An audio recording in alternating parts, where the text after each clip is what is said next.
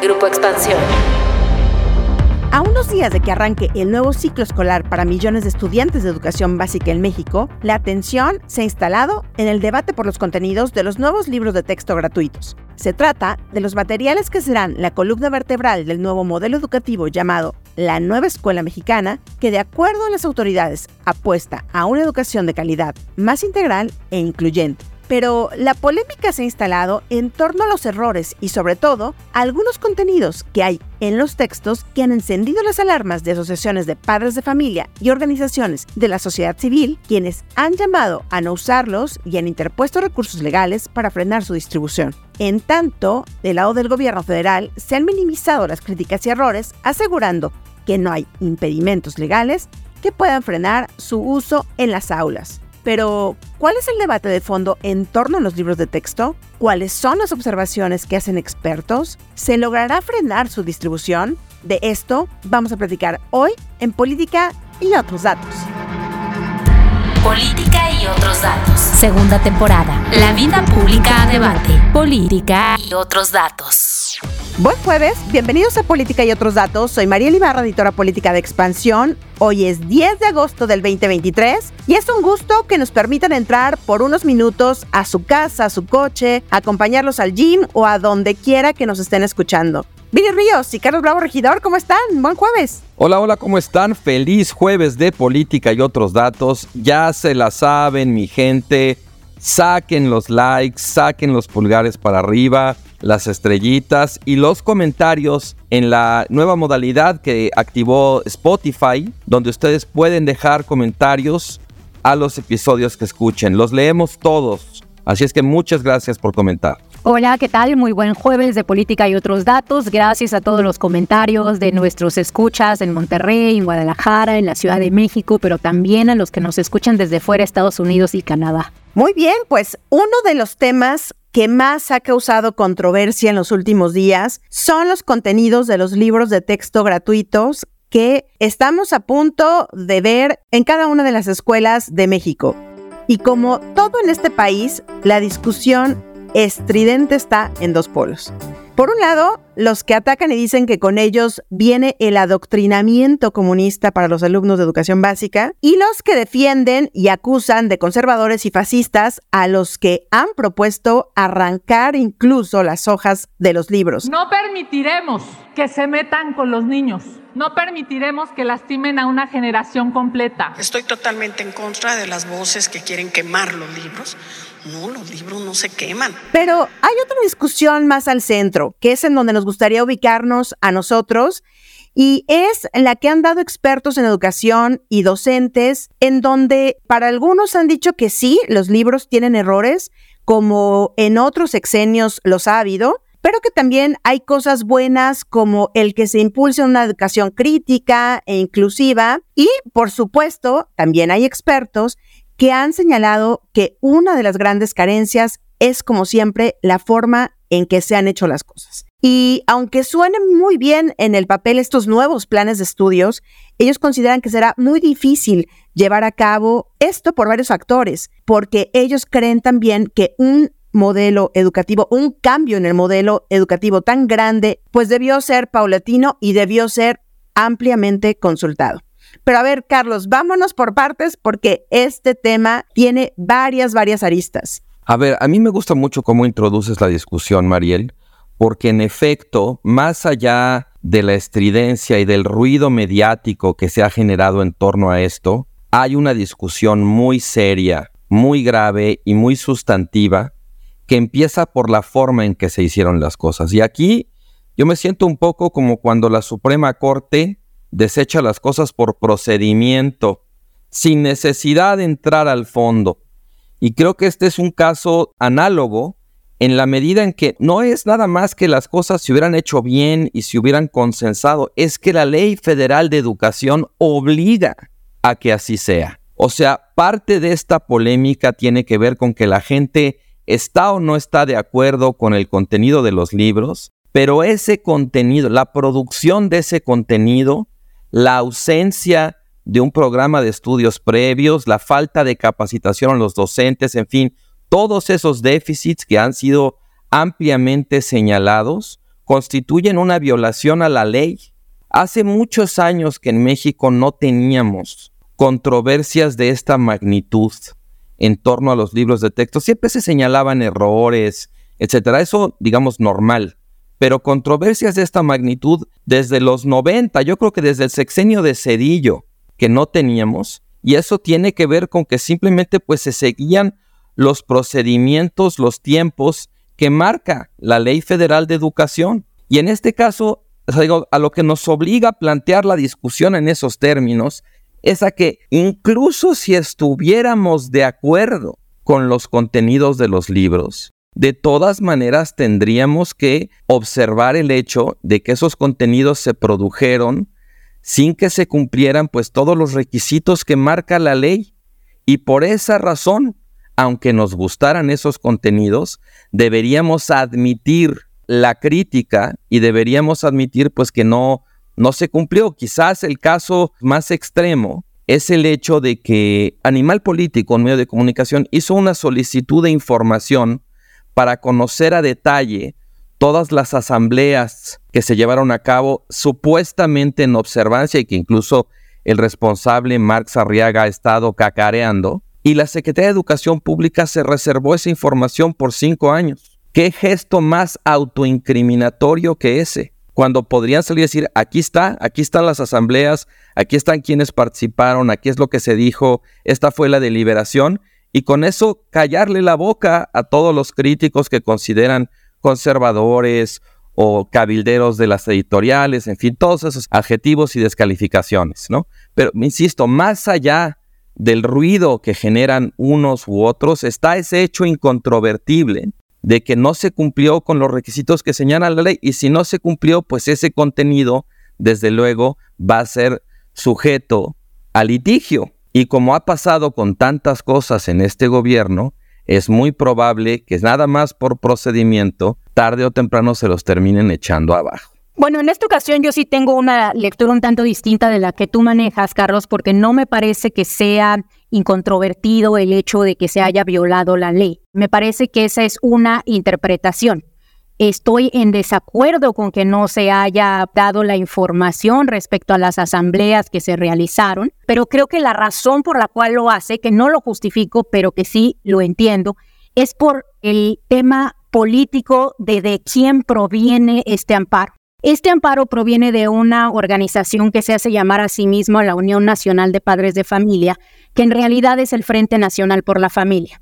Un grupo, como ustedes saben, de panistas y de personas de la ultraderecha que se han dedicado sistemáticamente a imponer amparos durante todo el sexenio. El hecho de que este amparo exista, que por cierto solamente existe porque ellos quieren acceder a la información, el hecho de que este amparo exista no necesariamente implica que no se hayan hecho las consultas pues de hecho hay amplísima evidencia y se puede hablar tanto con los sindicatos como con los maestros, como con organizaciones de la sociedad civil, de que se llevaron a cabo asambleas masivas con maestros, pues prácticamente en las 32 entidades federativas y también en las México. Y además que tampoco es cierto que no se haya invitado a personas eh, expertas. De hecho, se invitan a poco más de 290 formadores docentes de escuelas normales y se invitan también pues a múltiples expertos en distintos temas, tanto así que quien coordina todas estas asambleas es la Universidad Pedagógica Nacional. Es decir, no es solamente algo que se haya gestado pues ahí en el escritorio de una persona del gobierno de López Obrador sin el apoyo de expertos o de pedagogos. Me parece que hay amplísima evidencia de que no fue así. Ahora, ¿a quién sí no invitaron? Bueno, a quien no invitaron fue a ciertas asociaciones, por ejemplo, nos invitó a la Sociedad de Historia, nos invitó a la Sociedad de Geografía, y muy importante, no se invitó a las editoriales privadas. De hecho, las editoriales privadas pues perdieron una gran parte del negocio de producción y de publicación de los libros que ahora ya no estarán en sus manos. Me parece que todo este ecosistema, es decir, el hecho de que haya un grupo de privados afectados, el hecho de que haya ciertos expertos que no hayan sido invitados a estas mesas de negociación, pues ha hecho que exista en la opinión pública la percepción y se haya gestado esta percepción de que los libros no incluyeron participación de docentes y no incluyeron un proceso de creación y no incluyeron tampoco pues una evaluación por parte de especialistas. Yo creo que los libros tienen errores, como los han tenido muchos libros de educación, no solamente en este sexenio, sino en otros. Pero también me parece que es una hipérbole y una exageración el decir y el asegurar que no se llevó a cabo un trabajo para la realización de estos materiales. Pues mira, digamos que aquí como para balancear el tema, a mí me gustaría platicar de estos tres momentos que ha tenido estos libros, ¿no? Y uno es, ya hablabas tú, Viri, de este amparo que puso la Unión de Padres de Familia, que justamente era para que la SEP compruebe si siguió el procedimiento legal para su diseño que justamente, y a lo mejor es un poco lo que hacía Animal Político, decir, a ver, demuestren que sí se llevó a cabo todo lo que se tiene que llevar y lo que marca la ley de educación. Estamos en espera de que eso se haga, ¿no? Lo que también algunos otros padres de familia o expertos alegan es que no se publicó el programa sintético. Es decir, hay un plan de estudios que es el con el que se va a trabajar o, o el que conocen los profesores, pero se está a la espera de que se publique el programa sintético de estudios más bien no se publicó y digamos que este es un paso antes de que los libros se pueden llevar, de que los libros se impriman. Entonces, aquí lo que están diciendo es de que los libros se imprimieron sin tener un plan sintético. Es decir, ya sabemos qué van a estudiar los chavos, o los niños, los eh, adolescentes, pero no sabemos cómo se va a estudiar y qué es a lo que le vas a dar mayor peso en el plan de estudios, ¿no? Que es un poco lo que se está alegando. Luego, por otro lado, hay otro amparo de Mexicanos Primero, que es, bueno, hacia las escuelas de tiempo completo, estas que desaparecieron también al llegar este gobierno, y otro más de otra organización que se llama Educación con Rumbo, que es por el que se frena justamente el programa piloto. Si recordamos, esta escuela mexicana de donde viene todo este modelo educativo iba a tener un programa piloto en algunas escuelas y en ciertos estados, en ciertos grados, y que justamente esta organización mete este amparo y se frena el programa piloto, pero la SEP dice, mm, ok, no importa, nos vamos directo a implementarlo y es lo que vamos a ver en este eh, ciclo escolar que pues arranca ya a finales de agosto. Pero también me gustaría rápidamente decir, con los expertos que ha hablado, la reportera de expansión que cubre educación, Dulce Soto, le dicen, a ver, los libros ni son la maravilla, ni son lo peor. Un poco lo que decíamos al principio, ¿no? Ni es uno ni es otro. Y aquí yo quisiera poner sobre la mesa el tema de en dónde queda el profesor, en dónde queda el maestro, porque aquí creo que está fallando, al igual que se hizo con la reforma del 2013 de Peña Nieto, el involucrar más a los docentes. Sí, yo, yo creo que en efecto podemos tener esta discusión ciñéndonos a los hechos a la evidencia y a la ley. No hay el programa de estudios, como dices tú, Mariel, que de hecho es un paso previo a la elaboración de los libros de texto. Eso no es una interpretación, eso no es una exageración, eso es un hecho. Que se hayan amparado un grupo de padres que representan a no sé quién, pues tampoco, tampoco es un delito, es un derecho. Y esas personas están en su derecho de ampararse. Yo de hecho no hablé de ese amparo. Yo lo, de lo que hablé fue de la solicitud de información que hizo Animal Político solicitando precisamente la evidencia de esas consultas, de esas asambleas. La Secretaría se reserva esa información. ¿Por qué? Pues no sé, porque sería el mejor argumento para decir, ahí está, cumplí con la ley. Eh, yo he visto ya varias ocasiones, una de ellas lo que pasó en el CIDE, que se reservan la información porque en realidad no tienen los documentos para avalar las decisiones que se toman y me parece que este es el caso. Ahora, ¿por qué no se invita a quienes no piensan como ellos? Bueno, no lo sé, me parece un mal augurio. El artículo 23, entre otros, de la Ley Federal de, Educación, dice que tienen que hacerlo y también considerar la opinión de los gobiernos de los estados, de la Ciudad de México y de diversos actores sociales involucrados en la educación. Quizás consultaron a los que piensan igual que ellos y esos no se quejan, pero pues eso no es lo que indica la ley. Y también empezamos a ver ahora gobiernos de varios estados que empiezan a decir, pues yo no los voy a distribuir o yo no los voy a aceptar o todo el triste espectáculo que hemos visto en torno a algo que es fundamental para la educación de los niños, que son sus libros. Además, me parece que aquí, en medio de todo ese ruido, pues hemos dejado de discutir lo primordial, que es la educación de los niños y el papel que ha desempeñado históricamente el libro de texto en México Sabemos, y esto está también muy estudiado, que la educación puede ser un factor igualador de oportunidades, pero sabemos también que en escuelas privadas y escuelas públicas pues se reproducen las desigualdades sociales. Este libro me parece podría terminar destinado, lejos de ser un igualador, a ser un desigualador, porque los niños que vayan a escuela privada, los niños con padres que tengan mayor poder adquisitivo, pues van a poder adquirir otros materiales de apoyo para su educación que lamentablemente quizás no puedan adquirir los niños de menores recursos o que vayan a escuela pública y que estén de alguna manera condenados a tener que usar este libro que por lo demás ha recibido muchas críticas, insisto, y no nada más ideológicas o de los padres de familia conservadores o de TV Azteca, sino de el grueso, el grueso de los especialistas en educación, de quienes se dedican a estudiar esto. A mí me parece una señal de alerta, o sea, yo creo que habría que escucharlos, independientemente de que estemos de acuerdo o no, pues porque son los que de alguna manera representan como nuestros mejores ojos. Ninguno de nosotros es pedagogo, ninguno de nosotros es especialista en educación, entonces es perfectamente natural y legítimo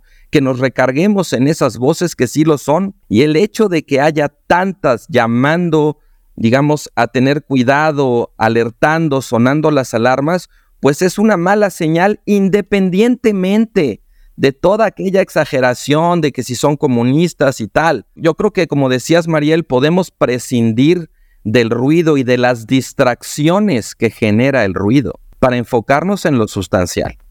Algunas de las cosas buenas que los propios expertos de, en educación nos han comentado es, por ejemplo, la forma en que tratan la diversidad, ¿no? Esto creo que es un acierto. Se habla de los diferentes tipos de familia, justamente para hacer que los niños no se sientan diferentes, les dan herramientas culturales, socioemocionales, pues para que las personas vayan construyendo, para que los niños, para que los adolescentes vayan construyendo su identidad y me parece que creo que esto es un gran acierto porque hacía falta, ¿no? En los libros de texto. También, por ejemplo, nos comentan el tema de matemáticas y creo que es algo que ha sido muy comentado, ¿no? El hecho de que se saque un poco los contenidos o se saquen las matemáticas un tanto tradicionales como tal vez nosotros tres las aprendimos o las aprendimos mal o las aprendimos más o menos en nuestra primaria y en nuestra secundaria, como ahora los niños ahora se enfrentan, digamos, más como a problemáticas de la vida diaria, que lo que dicen los pedagogos es, eso está muy bien, porque finalmente los enfrentan a, cuestiones cotidianas en las que se van a enfrentar día a día, pero también nos hace falta y no podemos hacer de lado los conceptos y la teoría, porque entonces ahí, como dices tú, Carlos, hay un desfase. ¿Cómo has visto tú esto, Viri? Bueno, me gustaría empezar por clarificar que hay una enorme cantidad de noticias falsas respecto a lo que está sucediendo en los libros de texto. No entiendo por qué la desinformación ha llegado y ha contaminado a las mejores mentes de este país.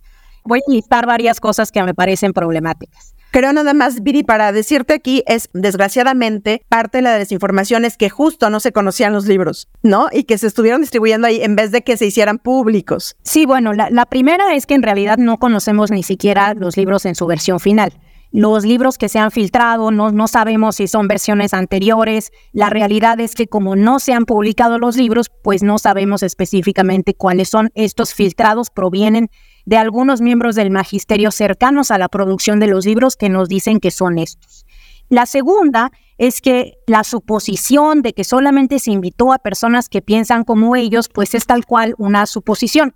De hecho, dentro del magisterio y dentro de las personas que fueron invitadas, pues hubo una gran diversidad de opiniones. Esa es la razón por la cual los libros de texto, cuando nosotros platicamos con los expertos, pues nos dicen lo mismo que decías tú, Mariel, que es que el libro tiene cosas positivas, avances enormes en cuanto pues la integración de ciertos contenidos y algunos planes, y por el otro pues cosas que a lo mejor no gustan a algunos, pero no hay tal cosa como que no se haya incluido a puntos de vista distintos.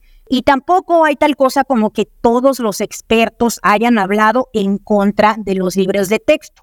Quienes han hablado en contra de los libros de texto en ocasiones sin conocerlos, sin siquiera conocer enfoques disciplinarios y cómo han variado a través del tiempo, son los columnistas de opinión. Ellos sí se han sentado y han reflexionado sobre aspectos completamente falsos, como por ejemplo que se eliminaron las matemáticas de los libros de texto. Aquí sí me gustaría enfatizar que las matemáticas no se eliminaron. Lo que sucedió, y esto es algo que documenta muy bien Save the Children, que es una organización que se dedica a la defensa de los niños, muy reconocida, por cierto, mundialmente. Lo que nos comenta Save the Children es que se cambió en la forma de aprendizaje. Esta forma de aprendizaje para las matemáticas pues ahora se asemeja mucho más a las formas que existen en los mejores colegios del mundo. No es un paso atrás, por el contrario, se parece mucho a los planes escandinavos que ya se tienen desde los años 50, se parece mucho a lo que se enseña en el mundo anglo que se tiene desde los años 70 y solamente franceses, italianos, españoles y nosotros los mexicanos y los latinos continuamos pues teniendo ese enfoque tradicional disciplinario de las matemáticas que ha probado no ser la mejor forma de enseñarle matemáticas a los niños. Hay también, por ejemplo, toda esta idea de que el hecho de que se haya desaparecido las disciplinas, recordarán cuando nosotros fuimos a la escuela, pues había el libro de español, el libro de matemáticas, el libro de ciencias naturales. Ahora no, ahora hay solamente un libro en donde se conglomeran todos los temas eh, bueno, el hecho de que se hayan desaparecido las disciplinas también ha sido criticado, pues como si se estuvieran eliminando conceptos, ¿no? Como si se estuviera eliminando la secuencia ordenada y la orientación que se tiene que tener en la educación básica. La realidad es que eh, nuevamente los más importantes avances en materia didáctica nos muestran que probablemente es mejor tener un solo libro y que sea el docente quien pues elija cómo se van llevando a cabo distintos aprendizajes, pues determinado en qué le gusta a sus estudiantes, qué no le gusta, dónde se atoran, por dónde empezar, etcétera. Yo, por ejemplo, recordarán mi, mi libro que publiqué hace poco, No es normal, pues es un poco así, es un libro de varios capítulos y puedes empezarlo a leer por el capítulo 13 o por el 1 o por el 25. Y creo que también hay algo muy interesante en estos libros de texto que sí debemos reconocer y que a mí honestamente me parece genial y que varios pedagogos concuerdan en que es probablemente la parte más rescatable de todo el trabajo. Y es la idea de que se promueve un enfoque muy activo de enseñanza se plantea trabajar por proyectos, lo cual es un planteamiento, pues francamente, muy avanzado, un enfoque no centrado en las disciplinas que ya son torpes, que ya son antiguas, y además, pues un enfoque en donde, pues se permite que en un país como México, en donde los niños tienen tan diversas, pues capacidades, formas de aprendizaje, etcétera, se despliegue la educación de una forma que es mucho más asequible a las personas.